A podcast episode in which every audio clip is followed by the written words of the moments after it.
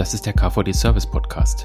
Wir sprechen regelmäßig mit Service-Experten und Entscheidern über aktuelle Themen zum technischen Service, zum klassischen Kundendienst und zu digitalen Dienstleistungen.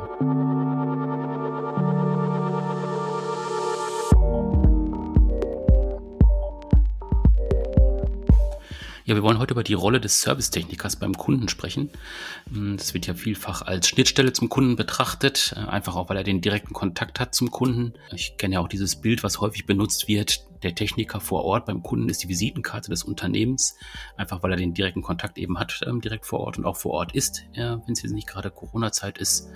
Ähm, welche Rollen er dabei hat und welche Aufgaben übernimmt, ähm, darüber wollen wir heute mal sprechen und auch so ein bisschen diskutieren, welches Handwerkszeug braucht er dabei, welche Möglichkeiten gibt es, welche Hilfestellungen gibt es. Dazu habe ich mir auch zwei Gesprächspartner eingeladen. Bei mir sind heute Fried Kassens und Markus Eckstein von MI Weiterbildung. Hallo, ihr beiden. Hallo. Hallo, Michael, und auch ein herzliches Willkommen an die Zuhörer.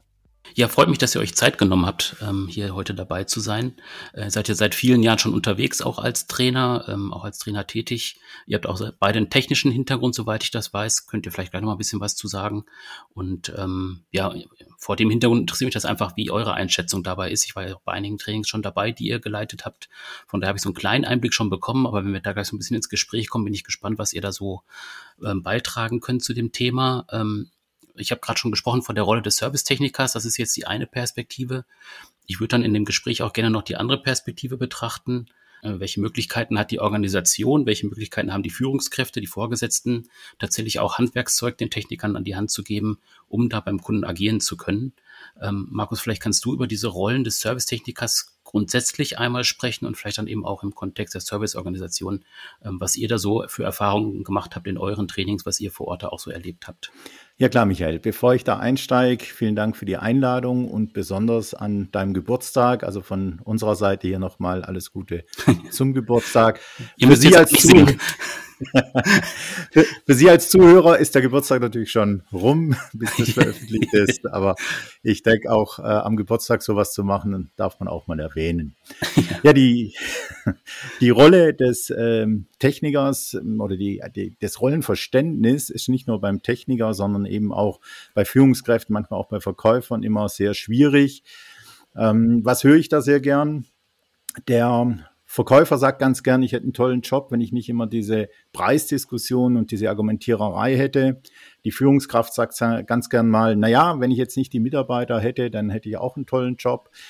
Ja, und der Techniker sagt ähm, oft in den Trainings, ja, wenn ich jetzt nicht diese kaputten Maschinen, Geräte hätte oder diese reklamierenden Kunden, dann hätte ich einen ganz tollen Job. Und das ist natürlich eine Ausgangslage, die sehr schwierig ist, weil das Rollenverständnis erstmal fehlt und das muss man erstmal an der Stelle zurechtrücken. Mhm. Und ähm, wir haben uns jetzt verabredet, das auf den Techniker zu beziehen. Man könnte es genauso in die anderen Gruppen äh, ziehen. Mhm. Äh, auch nachher das Verständnis einfach als Führungskraft, wie muss ich denn den Techniker unterstützen und wie muss ich ihn weiterentwickeln ist auch wichtig. Und jetzt kommt noch ein Punkt dazu. Man hört momentan viel von Transformation, von Digitalisierung, von Customer Experience, Customer Journey. Ähm, ja, eine Schnittstelle wird immer vergessen, ist der Mensch und dass der Mensch auch dies alles begleiten muss. Und auch nochmal zu sagen, dass gerade für als Führungskraft es ganz wichtig ist, die Rollen, die wir gleich nennen würden, dem Techniker gegenüber zu vertreten und klar zu machen, dass der das auch machen möge. Genau, das ist eine der häufigsten Aussagen, ist einfach, äh, wenn ich ein Training starte mit Technikern, ich bin nur Techniker. Mhm. Eine kleine Gruppe sagt, es geht sogar so weit und sagt, naja, ich habe mit dem Kunden eigentlich gar nichts zu tun. Und dann äh, sage ich, weise ich schon immer darauf hin, dass es eigentlich schon ganz gut ist, weil eigentlich hat er natürlich sehr viel damit zu tun. Ja. Genau. Und äh, gerade in der Kommunikation ist es extrem wichtig, dass der Kunde sehr, sehr stark auf den Techniker hört, ihm auch glaubt und was der Techniker dann eben sagt, ist dann einfach in Stein gemeißelt. Mhm. Ja, das, sind, das ist der Vor- und Nachteil eines Technikers. Vorteil ist natürlich, ähm, er ist der bessere Verkäufer, weil wenn er eine Empfehlung abgibt, dann kommt er aus der Kompetenz der Techniker raus. Das äh, unterstellt man ihm, dass das richtig ist, weil er schraubt da jeden Tag dran. Der Nachteil ist genau, das ist in äh, Granit oder in Stein gemeißelte. Alles, was der Techniker sagt und was er von sich gibt, äh, nimmt der Kunde ernst und manchmal auch unfairerweise aus dem Zusammenhang heraus, so dass man nur Bruchteile nimmt, um vielleicht einen Vorteil in dieser Reparatur zu, äh, zu, zu erhaschen und eben vielleicht die Rechnung nicht zu bezahlen oder eine Teilkürzung zu erreichen. Genau, also wir haben ja gerade vom Servicetechniker vor Ort beim Kunden gesprochen, ähm, welche Rollen er da eben einnimmt. Da können wir gleich noch mal ein bisschen kurz zu kommen. Ähm, wenn ihr an eure Praxis denkt, ähm, der Servicetechniker ist ja vor Ort, der übernimmt dann gewisse Aufgaben, ähm, eben auch, weil der Kunde weiß, er hatte gewisse Kompetenzen, die er da einsetzt. Ähm, es gibt ja auch ein Verständnis eben von dieser Kompetenz, die dann da eingesetzt wird beim über den Servicetechniker. Ähm, da spielt auch das Thema Vertrauen mit rein. Ähm, wenn ihr mal eure Trainings denkt, wie ist die äh, Fokussierung dieser Servicetechniker? Also wissen die, dass es den äh, Technikern auch zugewiesen wird vom Kunden? Also ein Teil ist sehr, sehr bewusst, ganz klar. Ein Teil ist äh, unterbewusst. Und ich frage zum Beispiel sehr oft ab, wenn man über solche Punkte spricht, war ich das bewusst? Und oft kommt, nee, im Nachgang ja, aber so aufschreiben hätte ich es jetzt nicht, nicht können. Und das ist natürlich schwierig, wenn alles nur unterbewusst abläuft, ist es halt mehr ein Zufall, ob man die richtigen äh, Stellschrauben nachher auch hat. Mhm. Genau, wenn du jetzt über das Thema Stellschrauben sprichst, ähm, das sind ja so ein paar Mechanismen, die dabei auch äh, zum Einsatz kommen können. Ähm, könnt ihr da mal so einen Überblick geben, was ihr aus eurer Praxis und auch aus, aus eurem Training heraus erkannt habt, welche Stellschrauben es da gibt, mit denen man arbeiten kann? Ja, also das sind sechs Stück und ähm, die ersten zwei, die können die Techniker oft nennen. Das dritte schon nur ein, ein Drittel und der Rest nur mit Hilfestellung. Und ich fange mal mit dem an, was meistens äh, kommt, was allerdings der Punkt zwei ist, ist Kommunikation. Also dann merkt man, dass der Techniker sehr wohl bewusst ist, dass er eine wichtige Kommunikationsschnittstelle ist. Ich springe jetzt mal da auf den Punkt eins mit ein bisschen Hilfestellung kommt dann äh, Technik. Und das ist natürlich nur ein Teil, was er als Stellschraube hat. Zur Technik mhm. gehört heute einfach dazu EDV-Nutzung, dann auch ein paar kaufmännische Hintergründe, damit man als Techniker nicht zum sowieso Techniker wird.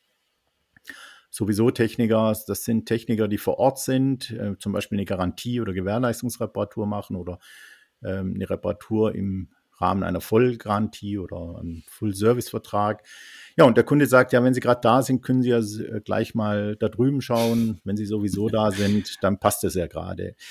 Ja, ist natürlich eine gute Idee und der Techniker macht es auch gerne, wenn er den Mut hat, darauf hinzuweisen, dass er da einen neuen Auftrag braucht. Also diese kaufmännischen Hintergründe äh, braucht auch ein Techniker, ganz klar. Und dann kommt ein Punkt, den können wir fast als ja, separaten Punkt noch aufführen. Das ist die methodische Fehlersuche. Und methodische Fehlersuche, wenn man das abfragt, dann sagen die meisten, ja, das machen wir schon. Die Statistik spricht gegen sie. Man kann sagen, von 100 Techniker macht es einer. Was macht der Rest? Das sind die typischen Erfahrungsreparaturen. Und an dem Punkt methodische Fehlersuche kann sicherlich Fred als Spezialist nochmal einen kleinen Einblick geben, was da die Herausforderung für den Techniker ist. Mhm, das wäre gut. Ja, also methodische Fehlersuche fängt ja immer an, dass wir ein gutes Fehlerbild haben müssen. Was ist denn wirklich der Fehler? Äh, erst dann macht es Sinn, hinterher auch vernünftige Lösungen zu erarbeiten. Und sobald der Fehler dem normalen Erfahrungsbereich nicht entspricht, sind die Fehlerbilder sehr schlecht und entsprechend sind die Lösungen meistens auch schlecht. Ähm, insofern, was ich dann sehe äh, in den Tickets in den Firmen, ist nicht überzeugend.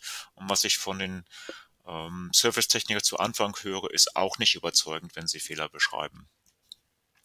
Und das Problem dabei ist, wenn ich methodische Fehlersuche wirklich gut mache, dann habe ich natürlich einfach als Fachkraft gewonnen. Ich trete sehr kompetent gegenüber dem Kunden auf. Ich habe in der Kommunikation gewonnen und ich habe dann auch auf den anderen Stellschrauben gut gewonnen. Zumindest im Verkauf habe ich gut gewonnen und einfach der erste Eindruck zum Kunden ist sehr, sehr, sehr gut gelungen. Ja, also man merkt Punkt eins, einmal muss er die Technik beherrschen, die Fachkompetenz, einmal natürlich den kaufmännischen Bereich, EDV, die methodische Fehlersuche, das ist schon eine ganze Menge. Dazu kommt natürlich Punkt zwei, was ich schon genannt habe, die Kommunikation. Das steckt letztendlich dahinter, der Umgang mit dem Kunden und ähm, ja auch das Aufnehmen von Themen, die Rückmeldung, so dass der Kunde sich einfach wohlfühlt. Ähm, an der Stelle gibt es auch bei den Technikern selten eine, eine, Unstimmigkeit, die sagen, na, das ist schon so. Es gibt ja eine uralte Fragestellung, was ist denn kaputt? Die Maschine, der Kunde oder beides? Und die nächste Fragestellung ist, wo muss ich denn anfangen zu reparieren? Und ganz oft ist es eben erstmal der Kunde und das ist nichts anderes als Kommunikation. Mhm. Der Punkt drei, der ist schon nicht mehr so, ähm, zumindest im ersten Moment so eindeutig. Das ist nämlich Verkauf. Und am Verkauf denkt natürlich jeder an einen Verkäufer, der irgendeine Maschine, ein Gerät verkauft. Ähm, allerdings verkauft der Techniker als allererstes mal sich selbst und das beginnt schon manchmal, wenn er auf den Hof fährt, da guckt der Kunde schon, wo parkt der, äh, wie sieht das Auto aus, wie sieht der Kerl aus äh, und da ist schon eine Schublade aufgegangen. Ja, und mhm. äh, das ist der erste Verkaufsprozess. Und der nächste Punkt, ähm, er verkauft natürlich das Image der Firma, des Unternehmens, weil letztendlich leitet ja der Kunde von diesem Erscheinen, von diesem Auftreten automatisch das Image des Auftreten des Unternehmens ab. Und erst dann kommen so Punkte wie ja, die Arbeitsleistung, die, die Dienstleistung, die Produkte, Lösungen. Ja, das muss natürlich auch verkauft werden. Also ein Techniker, mhm. der sagt, ich bin kein Verkäufer, wird seinen Job nicht machen können. Ähm, das, was du sagst, äh, spiegelt sich ja tatsächlich auch in ähm, Bewertungen wieder, wenn man jetzt mal guckt, äh, so einfache Google-Bewertungen von Unternehmen zum Beispiel, da ist es ja auch so, da geht es tatsächlich auch das, um das, was du gerade gesagt hast. Also ne, wie ist der aufgetreten, irgendwie, der war freundlich, der war hilfsbereit. Das sind die Themen, die auch häufig einfach zuerst kommen. Das ist tatsächlich dann auch ein wichtiger Aspekt meiner Ansicht nach. Und da kommt nochmal insbesondere auch wiederum die methodische Fehlersuche rein. Ich habe häufig im Seminar, dass ich dann einen Techniker spiele mhm. und ich bin ja gelernter Zimmermann, also von Technik habe ich nicht ganz so viel Ahnung aber ich kann die Instrumente der methodischen Fehlersuche und äh, die Technik attestieren immer, ich könnte dann morgen bei Ihnen anfangen. Hm.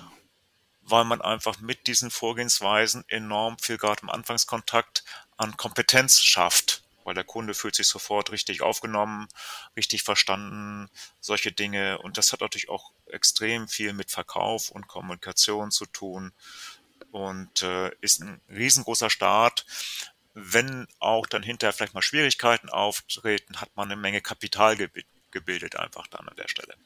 Mhm. Auch ein Verkaufsprozess, ja, also gehört auch in den Bereich Verkaufen. Und ja, der, der nächste Punkt, manchmal ist der ja, Techniker einfach Entertainer, Unterhalter wenn der Kunde zuschaut, muss er ihn mit einbinden, bisschen Rückmeldung geben, muss sich auch, wenn er mal Ruhe braucht, sich gezielt rausnehmen können, dass der Kunde nicht das Gefühl hat, naja, der lässt mich da jetzt im Regen stehen, sondern der kümmert sich weiter.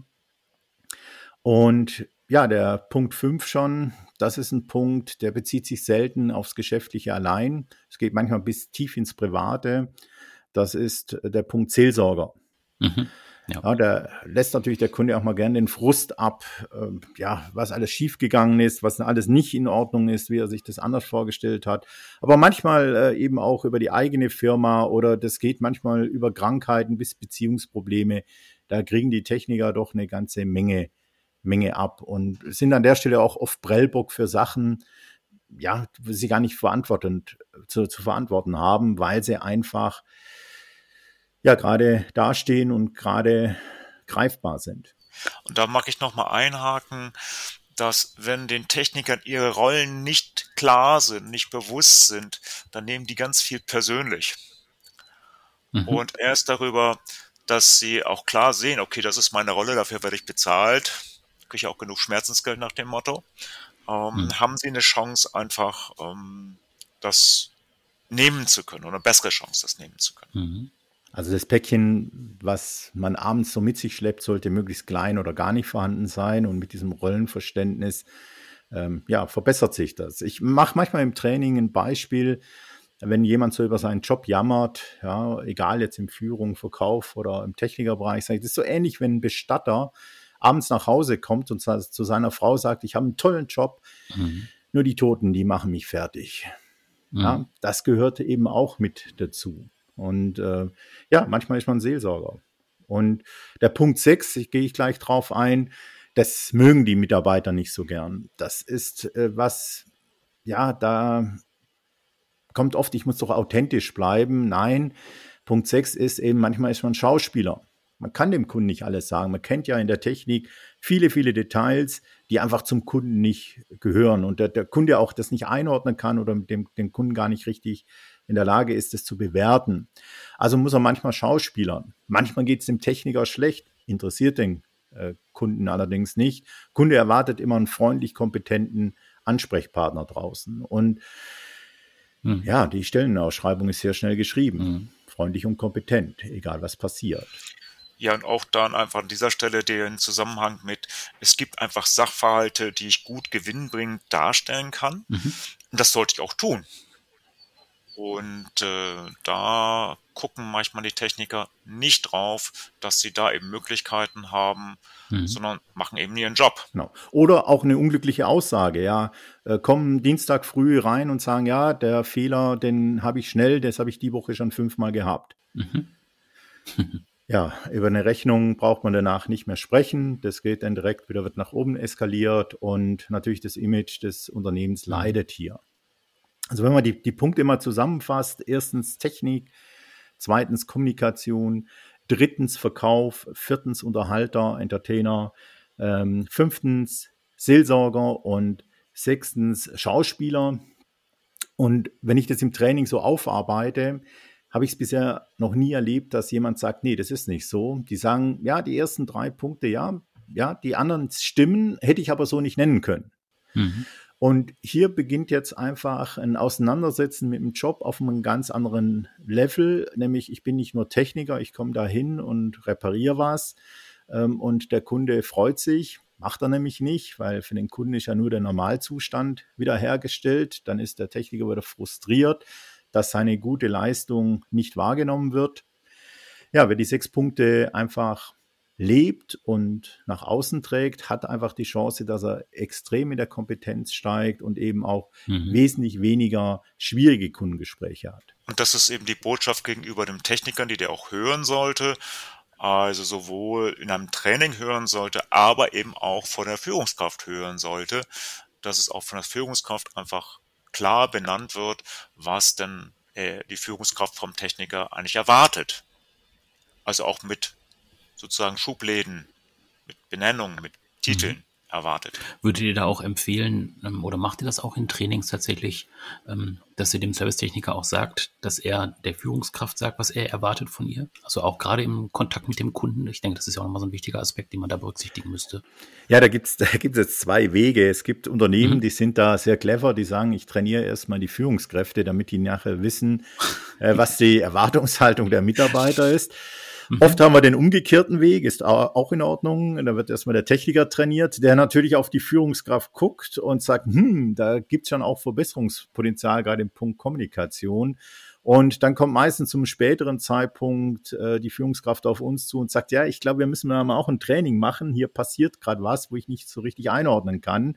Und die haben plötzlich Erwartungshaltungen, die vorher nicht da waren ja, wer bessere Kommunikation, besseren Umgang möchte, wird natürlich den Spiegel vorgehalten bekommen. Natürlich, das ist ein mhm. Punkt, der kommt fast automatisch.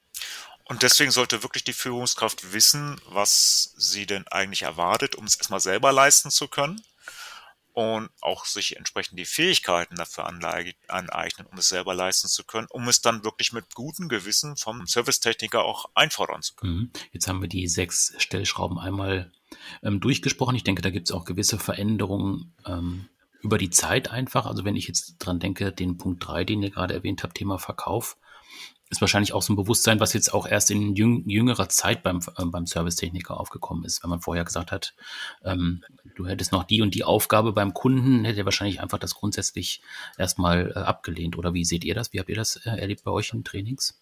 Bisschen branchenabhängig. Mhm, okay. Also es gibt Branchen, die haben schon sehr früh erkannt, dass ähm, ganz wichtiger Verkäufer der Techniker ist, weil er kommt einfach in Bereiche rein, wo der Vertrieb, der klassische Verkäufer gar nicht hinkommt und der auch sehr oft sehr früh die Entwicklung von äh, Kaufentscheidungen äh, erlebt und natürlich dann auch ein idealer Spion ist für den Vertrieb und eine Rückmeldung äh, geben kann. Und es gibt Branchen, da gehört durchaus auch der Maschinenbau dazu, die da noch sehr weit weg sind und den Techniker wirklich so als ja, äh, er muss es heile machen, es muss wieder laufen und fertig. Also die, das Potenzial, was ein Techniker hat, man nennt es Blaumantel-Syndrom, also aus der Kompetenz der Techniker rauszuarbeiten, wird da noch gar nicht oder erst langsam gesehen. Wobei ich hier gleich auch nochmal einschreiten muss, äh, der Techniker muss nicht eine Maschine oder ein Gerät mhm. verkaufen. Mhm. Es reicht komplett aus, wenn er Tippgeber ist. Wenn er rechtzeitig sagt, pass mal auf, da passiert gerade was, lieber äh, Verkäufer, setz dich mit dem Kunden in Verbindung und guck mal, ob du da nicht ein Geschäft anbahnen kannst. Zu der Zeitfrage kann ich nochmal sagen, ich trainiere ja Techniker seit 25 Jahren. Auch mhm. vor 25 Jahren war genau diese Fragestellung Thema. Aha. Und das verweist darauf, dass jeder Techniker diese Entwicklung hin zu diesen sechs Rollen äh, persönlich wieder machen muss. Und er muss mhm. gewissermaßen dazu angeleitet werden. Äh, es ist natürlich schon hilfreich, wenn in einer Organisation das insgesamt durchdrungen ist. Gleichzeitig, selbst in Organisationen, wo diese Rollenverständnisse da sind und ge gelebt werden, braucht jeder Techniker, der neu ist, wieder ein Hineinfinden in die Rollen, braucht eine Anleitung, braucht eine Hilfestellung. Das passiert eben nicht von alleine. Mhm. Insofern ist es eine konstante Diskussion, die ich, fordere, die, die ich führen muss und auch wo ich fordern muss, was da eigentlich gelernt werden darf. Und die Geschwindigkeit hat jetzt zugenommen durch diese ganzen Digitalis Digitalisierungsprozesse, die ganzen Erwartungshaltungen. Und ja, wenn der Servicetechniker die eigene Rolle einfach mit diesen sechs Punkten versteht und akzeptiert und dann lebt er sehr anders und dann ist er eben mehr als nur ein Techniker. Mhm. Und er versteht sich eben eine der wichtigsten, als wichtigste Schnittstelle zum Kunden und also ja, zwischen Kunde und Firma. Man kann sogar so weit gehen, er ist Markenbotschafter. Mhm. Und wenn das erreicht wird, dann gibt es so eine gewisse Sicherheit, er wird zufriedener und äh, für das Unternehmen Mitarbeiter, die sich sicher fühlen und zufriedener sind, äh, binden sich auch automatisch ans Unternehmen, wie wenn man abends nach Hause fährt und sagt, boah, schon wieder nur kaputte Maschinen erlebt. Was ist wichtig? Das wäre die Unterstützung äh, einfach aus der Führung. Und ich kann es nochmal ergänzen an der Stelle. Mhm. Ähm, gerade wenn Techniker frisch dabei sind, dann stehen sie unter enormem Druck, weil ihr technisches Verständnis noch nicht so groß.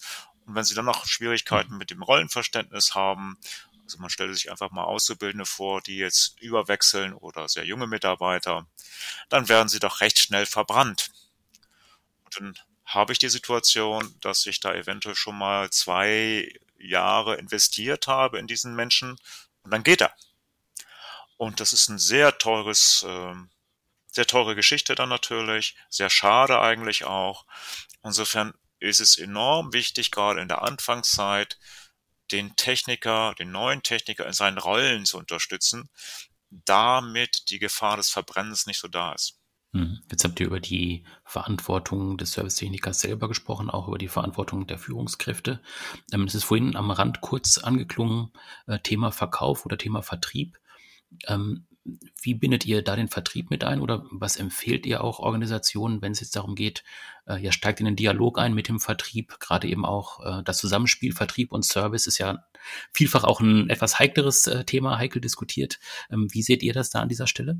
Ja, das ist ja gerade eine Stärke der ME-Weiterbildung. Wir sind eine der wenigen Anbieter, der eben Service und Vertrieb kann und eben auch diese Verbindung herstellen kann.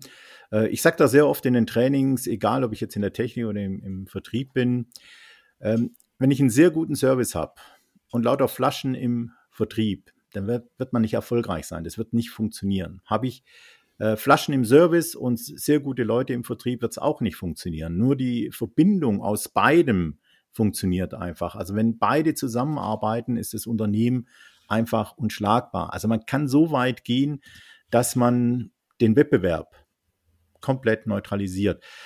Ich nehme mal ein Beispiel aus meiner, meiner beruflichen Vergangenheit. Bin ja auch mal Kundendienst gefahren und bin in einer Kundendienstorganisation gelandet, wo genau das schon extrem wichtig war, dass man, wenn eine Maschine kaputt ist, also es geht um Hausgeräte, ähm, dass man direkt dem Kunden eine Alternative anbietet. Und äh, dieses Unternehmen war, bis er jetzt in Ruhestand gegangen war, der letzte überlegende Fachhändler in der Stadt.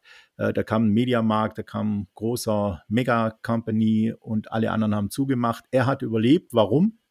Weil der Kundendiensttechniker draußen beim ähm, Kunden den Bedarf geweckt hat, direkt gedeckt und der Kunde ging gar nicht zum Wettbewerb. Und dieser Effekt, dieses Wettbewerbsneutralisieren, das geht jetzt eben auch in, in die Industrie, in, die, in Maschinenbau, in die Baubranche, also in ganz viele Bereiche rein, dass man sagt, man möchte gar nicht den Kunden wieder in den Markt schicken und der soll sich da mal Angebote einholen, sondern den Sack direkt zumachen. Okay, wenn ich das ähm, so höre, dann sind es im Prinzip ja tatsächlich drei Aspekte, die dann damit reinfallen, also Servicetechniker, äh, Verkauf, Vertrieb ähm, und eben Führungskräfte. Ähm, wenn ich jetzt an die normale Organisation denke, wo diese Elemente auch vorhanden sind, ist das so ein Thema, was dann tatsächlich auch von alleine angestoßen wird, von alleine läuft? Oder wie sind da eure Erfahrungen aus euren Trainings?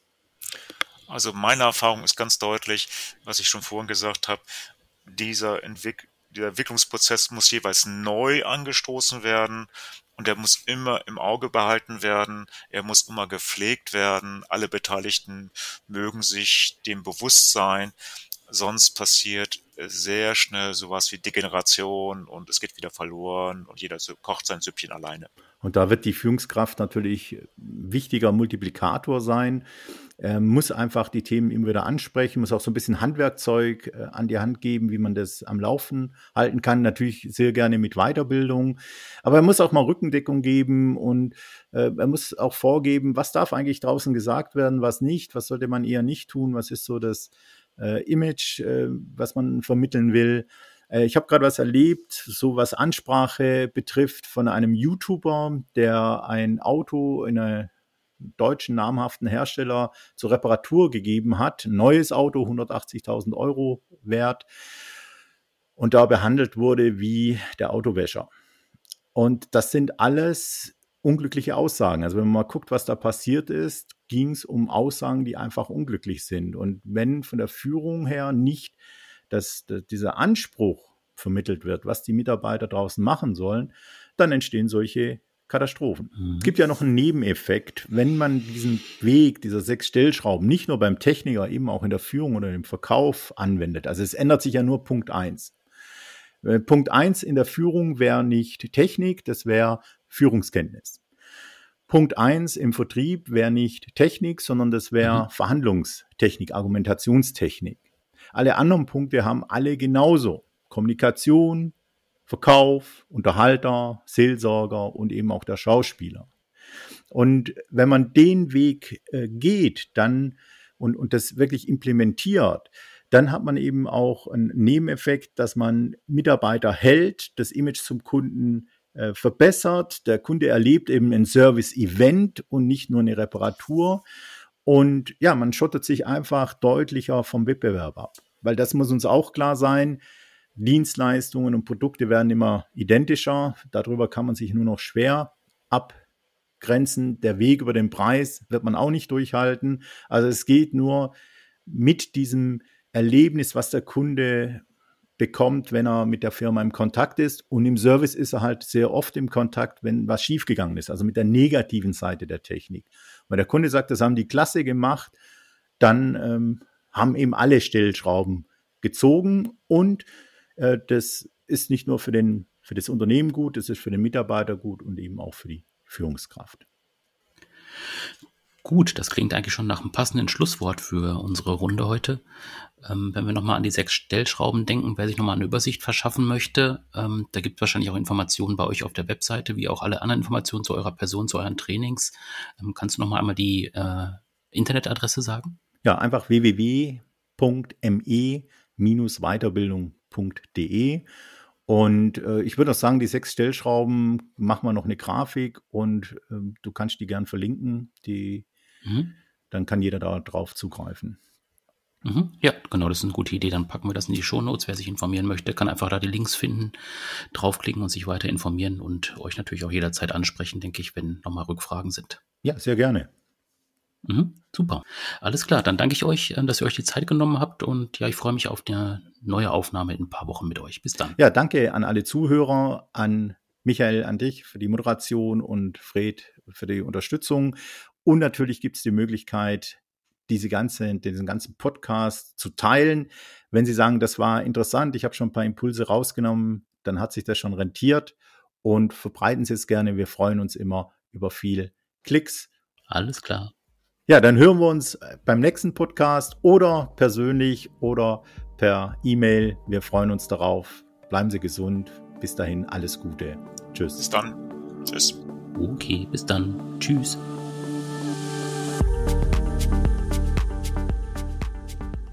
Das war der KVD Service Podcast. Abonnieren Sie unseren Podcast auf den klassischen Plattformen bei iTunes, SoundCloud und Spotify. Oder besuchen Sie uns im Internet unter kvd.de.